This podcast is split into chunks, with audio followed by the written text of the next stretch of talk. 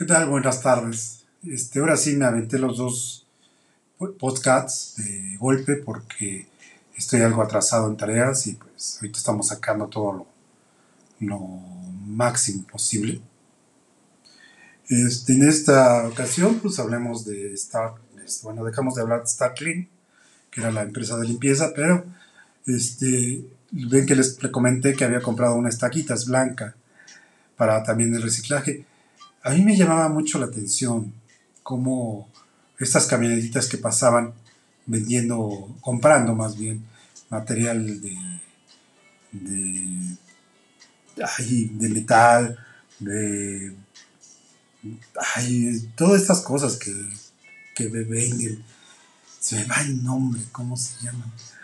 Bueno, el, el plástico, el, el PET, y, que ellos lo compran, ¿no? Y yo comencé, dije, bueno, ¿por qué no? O sea, aparte de que tengo ahí la camionetita, pues los fines de semana me dedico a comprar PET y a juntarlo. Conseguí varios este, vendedores y pasaba en los restaurantes este, acumulando el PET que la gente vendía. Comencé a acumular mucho PET. y pues mi estacionamiento se comenzó a llenar de, de PET y juntado con el estacionamiento y el PET, comenzaron a crecer las ratas. ¿Por qué? Porque el refresco, pues ustedes lo saben, trae residuos, el PET trae residuos de azúcar, y pues esto originó que comenzaran a llegar animalitos en búsqueda de, de alimentos, ¿verdad?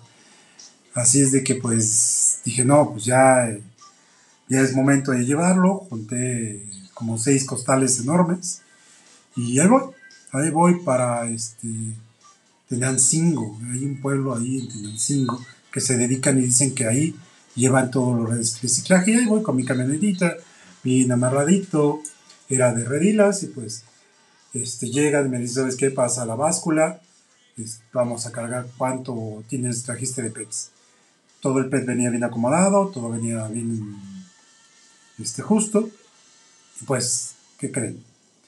Cuando yo dije, bueno, ahorita me voy a llevar aunque sea para lo de la gasolina, ¿no? Pues ni para la gasolina, señores. El peor negocio que en el que me metí. ¿Por qué? Porque obviamente estas gentes pues te dan cualquier cosa y realmente las ganancias son para ellos. Así es que dije, no, animal, perdón por la grosería, no, animales, no me la van a aplicar. Así es de que agarré, compré un, para el PET, un tipo de molino, el cual hacía pedazos el molino y lo comenzamos a diferenciar entre moli, este, PET cristal y PET de color. Y comencé yo a, este, a comprar una tejedora. Comenzamos a hacer bolsitas. Y ahí iba el negocio. O sea, no puedo decir, ahí vamos, íbamos avanzando poquito a poquito.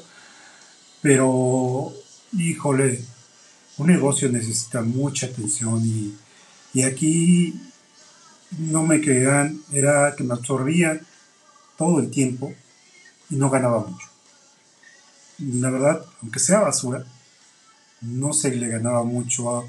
aparte, las inversiones son grandes. Porque necesitaba, mucha gente me decía, bueno, ¿por qué no metes también el que se funde y hace la maceta y todo el que puede hacer hilo, el que puede... Pues, híjole, el puro molino me costó más de 60 mil pesos. La tejedora me costó creo que 70 mil pesos, algo así, ahí se iban las dos. La cuestión es de que pues para ir incrementando, incrementando las ganancias y poder poner algo necesitas un espacio muy muy grande, una ya casi llámese fábrica y tener el dinero suficiente para irle invirtiendo. Y yo en esos días, la verdad, pensaba irme a vivir a otro lado, pensaba irme a vivir tal vez a Querétaro o no sé, no, no sé qué me pasaba en la cabeza, que no, le, no lo continúa así, es de que pues eh, decidí ya no seguirlo, las taquitas Después de la separación se quedó ahí este, parada, inclusive este, quedó parada casi, como casi año y medio. Cuando la eché a andar, pues ya la, la transmisión se quedó pegada. Y la tuve, mejor la fui a rematar, para ya quitarme de broncas. Y lo que es el molino, ahí todo está abajo, creo que todo está abajo, y la tejedora sí la vendí. Pero bueno, pasemos a otras cosas. No es un negocio que les recomiendo mucho, es mucha inversión sí es recomendable si tienen el dinero, unos 300 mil pesos para invertirlos. Pero bueno chicos, nos vemos en la siguiente transmisión, en la cruz de la verdad de los negocios.